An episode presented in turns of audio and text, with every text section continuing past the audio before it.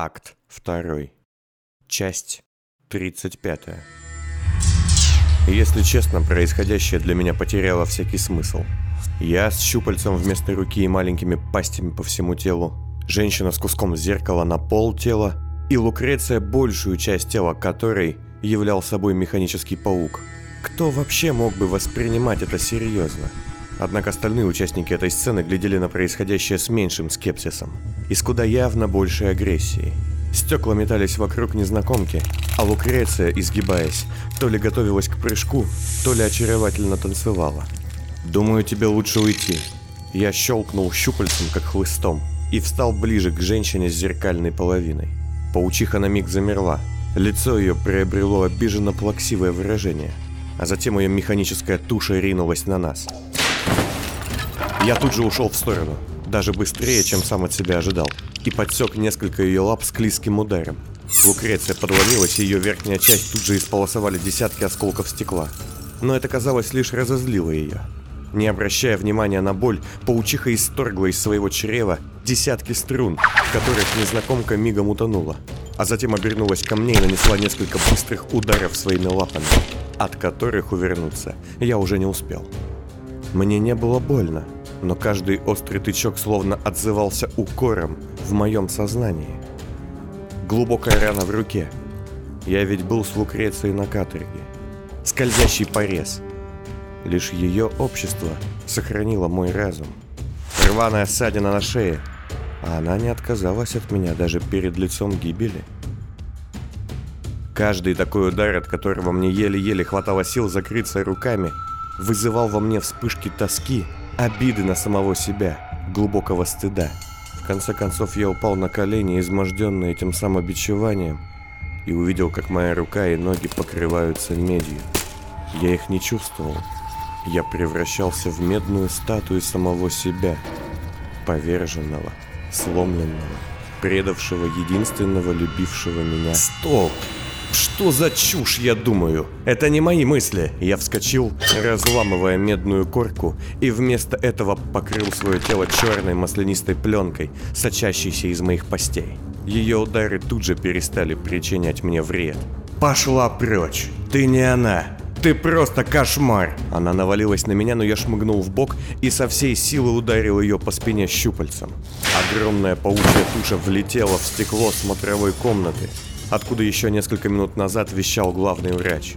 Осколки его не разлетелись по полу, а зависли в воздухе. В тот же миг зеркальная женщина, что все эти секунды потрошила сковывавшую ее паутину, взмахнула руками, и перед лицом чудовища куски стекла слились воедино, став зеркалом. Ужас исказил лицо Лукреции, когда она увидела собственное отражение. «Я ни в чем не виноват. Я ее не знал. Она мертва, а ты... Ты ты просто безумная чушь!» И все кончилось. Лукреция вмиг стала той же, что и была, лишь более бледной, темной, тонкой и слабой. Она рухнула на колени, а затем подняла ко мне свое лицо. Ее глаза все еще были паучьими. «Тебе все равно уже не выпутаться, филиненок». И она исчезла. Просто так, в один миг. Мы остались вдвоем с незнакомкой. Что вы такое? Что это было? Отношения порвать называется это, думаю я. Согласен? Я отряхнулся. Темная пленка с моего тела ушла, и теперь нагота меня смущала. Но вот ее, кажется, она совсем не заботила. Вы кто? Женщина была жутковата. Наполовину человек в шинелеподобной одежде, лишенной цвета, и наполовину собственное отражение в поломанном зеркале. Змея, кто ты? Это нет. Не помню раньше тут тебя я. Перестаньте так говорить. Голова болит. Мне все еще было не по себе от чуждого чувства вины и стыда. Они были не мои.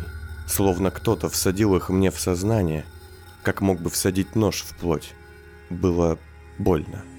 Змея, поделать не могу ничего. Так говорю я. Породились ведьмой вы кого? Тот как наперед не задом, что спасибо скажи. Я захотел обхватить голову, но стоило мне коснуться себя щупальцем, как я вздрогнул и отдернул покалеченную руку. Нервничать смысла нет. Себя принимай. Невроз хлопочешь иначе. Женщина присела на пол, смотря на стальную паутину, которая истлевала на глазах и поднималась вверх, тая в воздухе. Дурашка. Бытия своего ужаса о всем не знает она только. Похоже, так с ней мы. Не может уже, что думает пусть. Лучше так. Зачем вы так говорите? Обратно бы говорила, вида чистого безумия была я бы если. Половина зовут меня, однако. Мы в мороке? Части его тихой в самый, да. Место мое тут. Смотритель я. Проклятие. Она явно понимала, как ее странная речь звучит в моих ушах. К тому же постоянный треск стекла ужасно раздражал. Рот ее зеркальной половины трескался всякий раз, когда она издавала им звуки, и зарастал, когда она замолкала. Говорить научиться пытаюсь я. Другим больно не было, чтобы так. Гости бывают у меня редко очень, но... Это вы были в кабинете врача? Да, нет. Свободная. Ляда была это. От скуки ее себе забираю иногда я. Не скучать, чтобы. Дом в пустой прихожу просто. Я видел свое отражение в ее левой части. Голое тело, покрытое маленькими ртами, щупальца вместо руки, посеревшая кожа, белые глаза и кровавая разодранная пасть вместо рта. Ugh. Отражение боишься? Боюсь. Нужды нет. Мое уже оно, смирное. Друг от друг увидели мы. А вы меня не боитесь? Она сделала шаг назад, изучая меня. Нет и да. Не говорила с кем не толком долго так я. Она опять шагнула, на этот раз ближе, и протянула мне руку. Ту, что была настоящей. На ней, как и на второй стеклянной, я увидел странные браслеты. Цепи с замками, напоминавшие змей, нежно обвивающих стремящихся вверх пташек. Я не спешил вложить свою ладонь в ее и смог лучше разглядеть лицо жутковатой особы. Это была девушка с очень короткими волосами и худым лицом. Я не смог бы назвать ее ни красивой, ни отталкивающей. Левая половина тела у нее была абсолютно стеклянной и соединялась с плотью неровным, зигзагообразным шрамом. Мне казалось, что я могу видеть плоть и сосуды в глубине стекла. Изучая ее тело, я на мгновение встретился глазами с собственным отражением, точнее, с его половинкой. Мне почудилось, что я сам часть тела этой женщины. А затем мое отражение рявкнуло и злобно захохотало. Ты мог бы нажать на спуск там, помнишь? Мог нажать. Мог нажать. Все было бы куда лучше. Тишина! Хватит! С мирным будь! Кто вы? Что с вами случилось? Не поддается изучению, что? То изучали мы. Места эти. Она обвела руками все вокруг. Опасно делать это где, там ходила много я. Напало на меня оно. Кто? Отражение? Да, внутрь вторглась. Здесь меня оставив, меня вместо наружу выйти хотела. Делают так они. Когда она говорила, две половинки ее рта двигались несинхронно. Стекло чуть-чуть задерживалось, и это вызывало у меня чувство жуткого беспокойства. Но не вышло, как я понимаю. Наполовину. И что, вы теперь не там, не здесь? Нет, и здесь я там теперь. И она вдруг обернулась в сторону коридора. Оттуда еле слышно доносились какие-то чавкающие звуки. Таись, Что? умеешь ты как, скрывайся. Тени сгусти, идет он.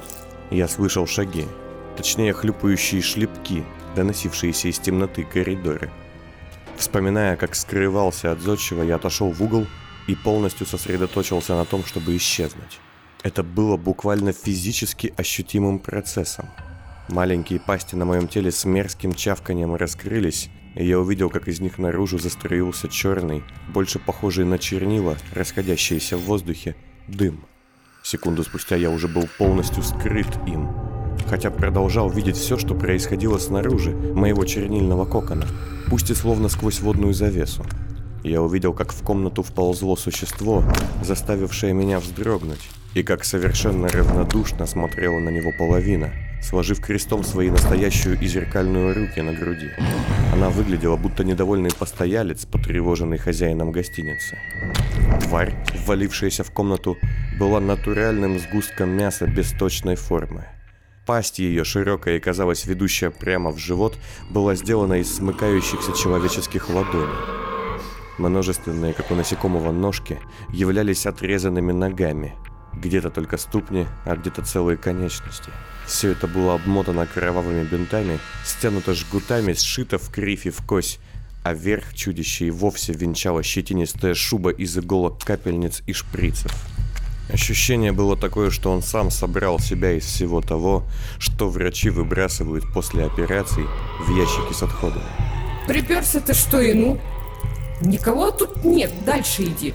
Тварь, видимо слепая, зашевелилась, будто принюхиваясь. Половина топнула ногой. Ну, вали кому сказано. Мясное чудище злобно закликотало, но развернулось и, оставляя за собой потеки быстро тлеющей слизи и кровавых комков, уползло прочь. Несколько секунд спустя половина стала озираться по комнате, явно выискивая меня. Змея, выходи! Нет его! Я втянул тьму назад, в себя. Это было похоже на то, словно бы я задержал дыхание и наконец-то сделал глубокий вдох. А это кто был? Смотритель старый. Место это забрала я. Убивать не стала его. Милый, но глупый он. Ему не попадаться лучше, но не опасен он. Тут я пока. Она оглядела меня, и я внезапно опять ощутил неловкость из-за своей ноготы. Таишься хорошо ты. Мастерски это делаешь. Самоучка? Да, типа того. Знать бы вообще, чему я научился. Она опять протянула мне руку. Идем. Скучно тут. Одежду твою заберем.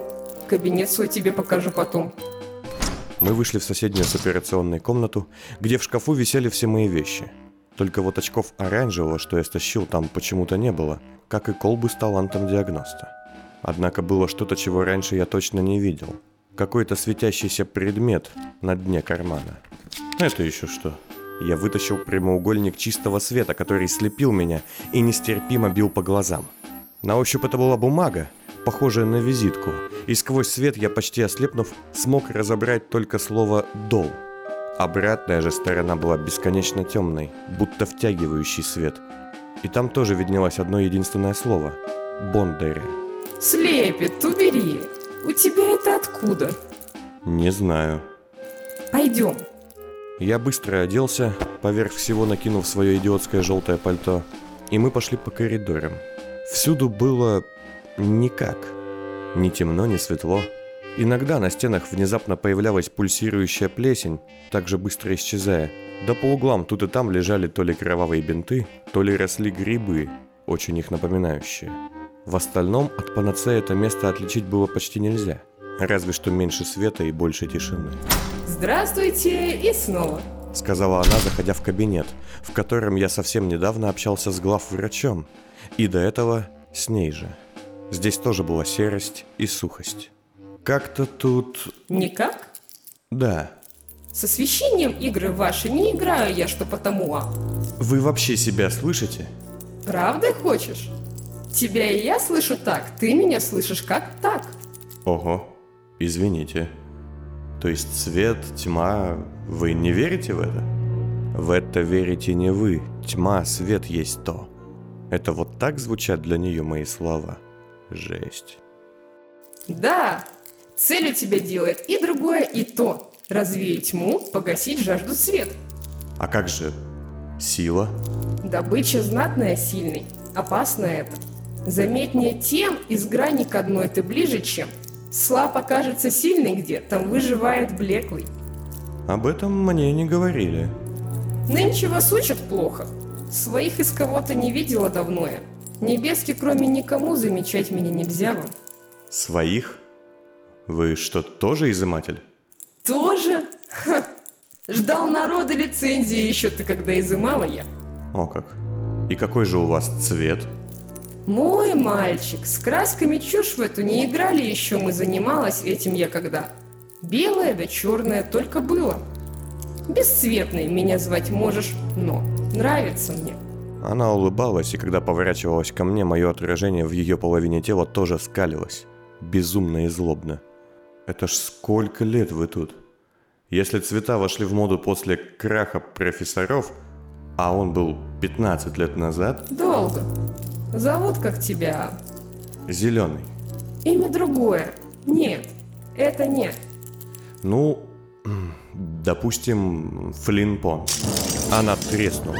Обе ее стороны. Зеркальная часть покрыла сетью трещин, и осколки полетели на пол, впрочем, зависнув в воздухе. А живая человеческая задергалась, будто смеясь, но ничего похожего на смех я не услышал. Змея, меня обмануть хочешь ты? Что не так? Способ не лучше брата моего имя. Чего? Брат мой это, Понт Флинн, главный ваш. Профессора не убили, кажется, его пока был. Покурим? Она достала длинный змееподобный мундштук, который на конце раздваивался, позволяя вставить в него две папиросы. Когда она закурила, вся зеркальная часть ее заполнилась дымом. Да, пожалуй, не откажусь. Я тоже закурил. Аромата не было. Запах был серым. Имени нет у тебя так? Нет. То есть Флинпонт был главным среди изымателей? Именно. Были мы вместе. И вы типа его сестра. А с чего мне вам верить? Лгать тебе мне с чего? Из лучших лучшими были мы. В интригах погряз он, а в науке утонула я только. Ай, вас невозможно воспринимать без головной боли. Говорили такое часто мне. Правы были. Карты, скажи теперь, а? Шахматы, загадки? Что? Время немного коротать придется тебе. Неделю. 10 дней в Морике? Лет 20, чем лучше это? Вспомнишь банковский свой пароль заодно, может? В тот же миг все здание наполнил легкий звенящий звук, шедший откуда-то снизу. Жди, вернусь я.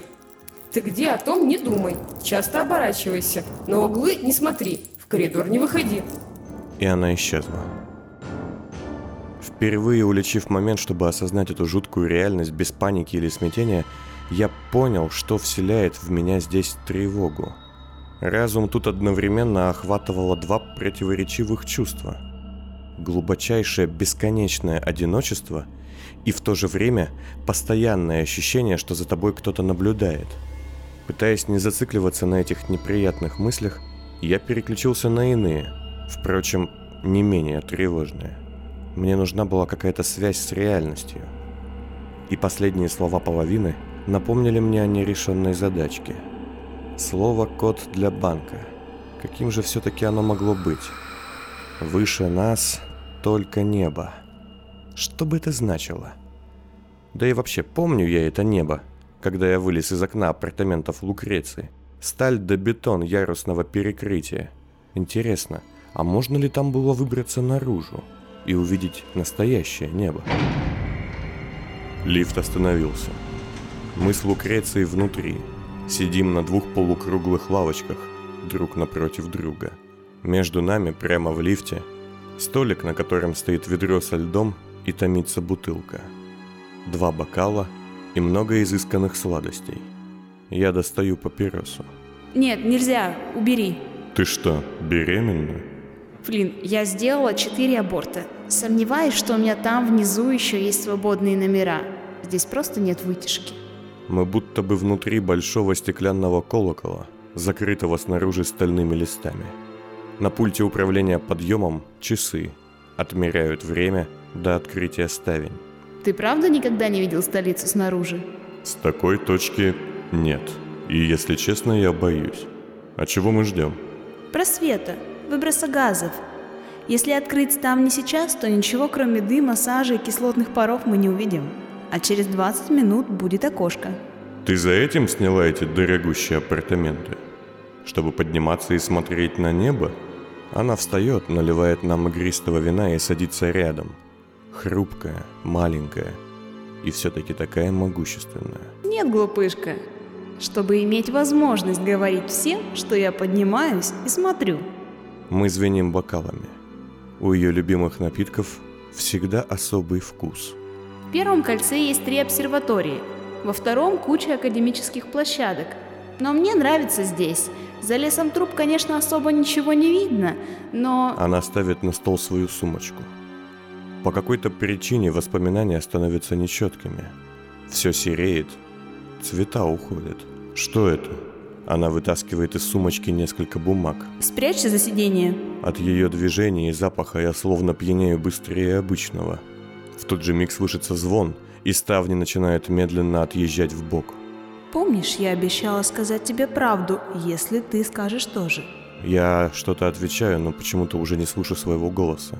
Сознание рвется. Ты рассказал мне о девицах, о том, что ты иногда не ты. Я напугана, но держу слово. Ставни разъезжаются. Я не вижу за ними почти ничего, но меня охватывает дикий ужас. Здесь серая марево из тумана, переходящего в тучи, и это бесконечно меня пугает. На стекле пленка кислотных испарений. Повсюду жуткими пальцами мертвых ладоней виднеются дымящие трубы. Крыша столицы. Самое чудовищное место мира. А вот мой секрет. И она прикладывает какие-то бумаги к стеклу. Я вижу, что это чертежи, потом я не вижу ничего. Память словно течет по стеклу, как кислотные пятна. А затем вдруг по ту сторону появляется человек. Он полностью упакован в костюм, защищающий его от того ужаса, что столица исторгает из себя в мир каждую секунду. Маска, скалолазное снаряжение, дыхательные баллоны, винтовка на спине – он сквозь толстенные защитные очки и стекло нашей смотровой капсулы глядит на бумаге, то появляясь, то исчезая в дымке. Я тоже то появляюсь, то исчезаю в ней. Вот зачем я это делаю. Ставни закрываются, как и мое сознание. Кто... кто это? Кто это был? Неважно. Объяснить я не успею. Ты вырубишься и, надеюсь, не запомнишь. Она нажимает на кнопку, и лифт едет вниз в ее апартаменты. Я обещала сказать тебе правду. Я не обещала, что она останется с тобой. Этого нельзя допустить. Но я всегда держу свое слово. Как ты... как ты ввязалась в это? Зачем? Тише. Скажем так, это все по воле женщины, у которой тоже есть свой господин Понт. Вы идиотка, Лукреция. А вы грубиян, Вацлав. Давайте, живее. Я ничего не вижу. Слышу лишь звон каких-то ампул. Нет, не надо. Почему больных влюбленных всегда тянет на идиотские авантюры, опасные для жизни? В ваших словах я слышу жизненный опыт. Он точно все это забудет? Знаете, как говорили у нас в учебке в дни моей молодости? Лучшая инъекция для амнезии Свинцовая. Вацлав. Да, должен. Но подобную выходку я вам больше не прощу. Моя бы воля, я бы убрал его из нашей формулы, как лишний элемент. Стер бы память совсем. И о вас тоже. И вам бы о нем. Я бы убила вас раньше. Эм, сильное утверждение. Поверьте, Однажды я так и поступлю. Так или иначе. Любовь делает людей идиотами. А если люди и до этого были не очень, то... Ладно. Я заставлю его забыть об этом дне, но повторю. Ваша выходка – это не жест доброй воли, а поступок эгоистичный, наглый. Я утекал из воспоминаний, словно они рассеивались, как дым. Он не должен этого помнить. Вот почему все серое и размытое. Зеленый не помнил этой странной непонятной сцены. Но вот я, я смог. Судя по всему, человеку с аутой иммерсией куда сложнее стереть память целиком. Это объясняет и мои воспоминания, случающиеся время от времени. А что если это было не в первый раз? Что если я уже терял память до этого и не единожды? Проклятье. А не могла ли Лукреция стереть мои воспоминания? Идиот! Мало каких идиот! Тебя выгнал бы он, жив был бы Флинн бы, если... Слова половины доносились откуда-то извне. Я открыл глаза и ничего не увидел. Попробовал пошевелиться и не смог. Я был весь скован чем-то тягучим, но одновременно бесконечно твердым. Начав задыхаться, я задергался из стороны в сторону. А в следующий миг раздался звук рвущейся ткани или чего-то подобного, и я выпал на пол. Дубина! Я был весь покрыт металлической паутиной. А, что это за гадость? Мысли твои это. Делает это она. Не жена, что тебе женщина. Теперь не отпустит. Половина подняла меня, срывая с моей спины остатки темной паутины. Казалось, что она выросла из моей головы и спустилась вниз, опутав меня целиком. Ненавижу, когда меня где-то сжимает и стягивает. А! Еще это паутина. Был бы на моем месте зеленый, он бы вообще, наверное, с ума сошел. Хотя... Мысли тяжелых здесь не думай, никогда, не вспоминай. Нет будущего, нет прошлого, здесь только здесь. Теперь на меня погляди, ошиблась так я. Ощущения на коже были омерзительными. Тебя забирать сильнее и сильнее все будет она. Ее слова, к сожалению, казались правдивыми. Да уж. Как выйду отсюда, если выйду, этим надо будет заняться. Выйдешь, если, успеешь, если. Раньше может она. Отсюда уходить надо тебе. Зачем? Я бы не хотел шляться там один, в этом городе, целую декаду. Смерть твою найдет болезнь, либо лекарство найдешь ты, либо болезнь паучиха. Вы можете мне помочь? Нет, нет сил, нет воли. Остались скука да ирония. Могут где знаешь ты, но... Я? Билет есть у тебя? Приглашение? Я сначала ничего не понял, а затем выудил из кармана непонятную карточку, одна сторона которой нестерпимо сияла, а вторая была бесконечно темной. Стоп, вот это? Ладно, я не буду пытаться понять логику, но где это место? И кто мне там может помочь? Ни разу там не был ведь ты? Нет. Недалеко еще для тебя оно значит? Оно дальше тем был чаще, чем... Так как туда попасть, в этот дол Бондари? Она хмуро посмотрела на меня. Мое собственное отражение в ее половине сделало вид, что плачет. Однако, помедлив, она все же встала и вытащила из кармана большой ключ, лишенный каких бы то ни было изгибов на открывающей части. Обычная болванка ключа. За услугу рассказать лишь могу я. Нет, проводить. Здесь запертая, идем. Она поманила меня за собой и направилась к выходу из клиники. По пути мне пришлось еще раз скрыться во мгле, чтобы избежать мясного сторожа, который деловито прополз мимо нас. Вот. Она указала на дверной проем выхода. Самой двери почему-то не было, но улицу я почти не мог разглядеть. Все было перетянуто толстыми, покрытыми пылью и плесенью цепями. В центре, смотря наружу, висел еле видимый замок, напоминавший ладонь мертвеца. Открыть его изнутри было невозможно. Дайте угадаю. Чтобы выйти, я должен открыть замок, который висит снаружи, да? Нет. Его открыть тебя просила бы я, но... Запоминай, вот. И она поднесла ключ к моему лицу. Что... Тише, запоминай. Этого я долго я? Я стал смотреть на ключ.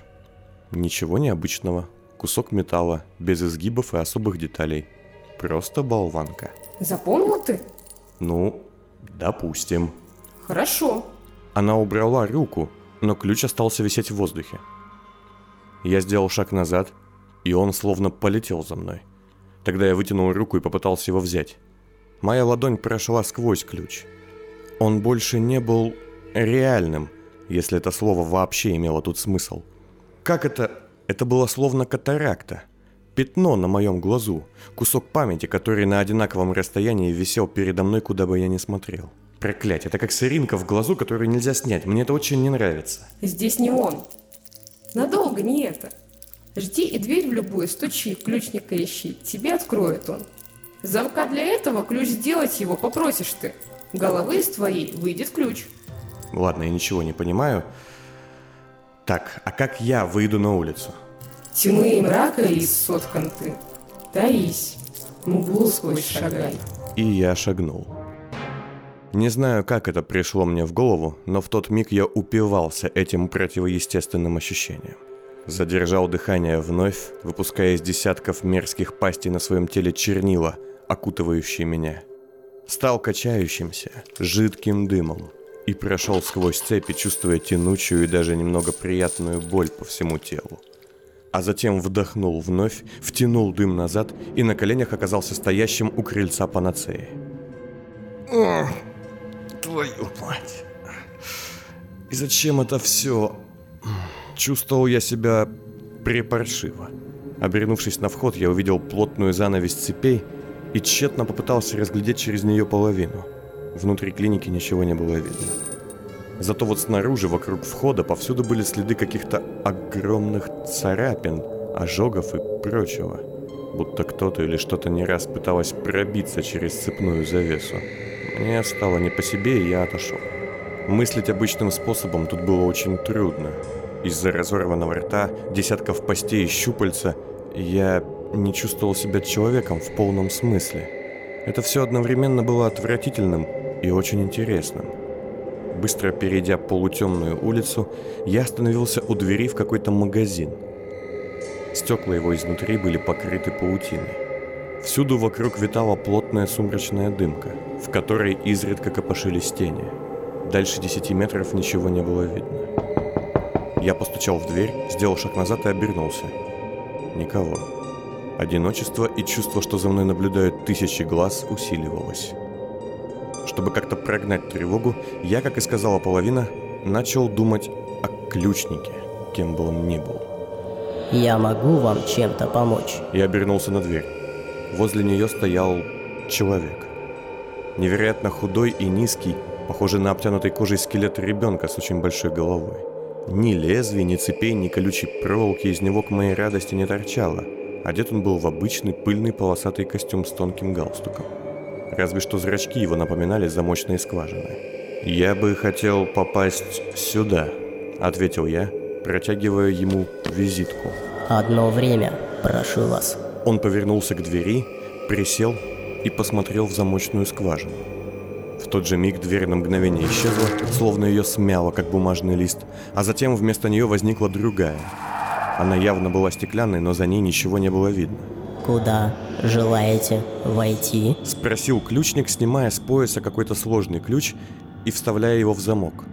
Стоило ему повернуть ключ вправо, как над дверью загорелся тусклый, мерцающий фонарь, а сама она стала белой, мраморной. Ключник немного демонстративно подождал, а затем повернул ключ влево. Фонарь погас, и дверь стала черной, словно из черного гранита. А какая из них ведет в дол Бондаре? Обе. Куда желаете войти? Стоп. Для начала у меня... У меня есть ключ. Мне велели дать его вам. Он без слов протянул мне открытую ладонь. Я, разумеется, посмотрел на нее и уже не смог отвести глаз. Ключ, словно оставшись лежать там, не отпускал моего взгляда. А затем ключник поднял ладонь, и ключ оказался в его пальцах. Прошу. Я протер глаза рукой и к своему облегчению уже ничего лишнего не видел. Он вложил ставший физическим ключ в мою ладонь. Я не стал на него смотреть. На ощупь металл был очень холодный. Куда желаете войти? Немного постояв, я обернулся на цепи и замок, висевшие перед входом в панацею. Куда желаете войти? И он снова щелкнул своим ключом в замке, поменяв дверь с ярко освещенную на очень темную, а затем обратно. Свет то вспыхивал, то газ. Я стоял там сам не помню сколько, но в конце концов пришел в чувство, услышав неприятный звук. На фонарном столбе неподалеку сидела ворона и смотрела на меня пустыми глазницами. Ваше имя назвали. Становится опасно. Вы желаете войти? Секунду, дайте мне подумать.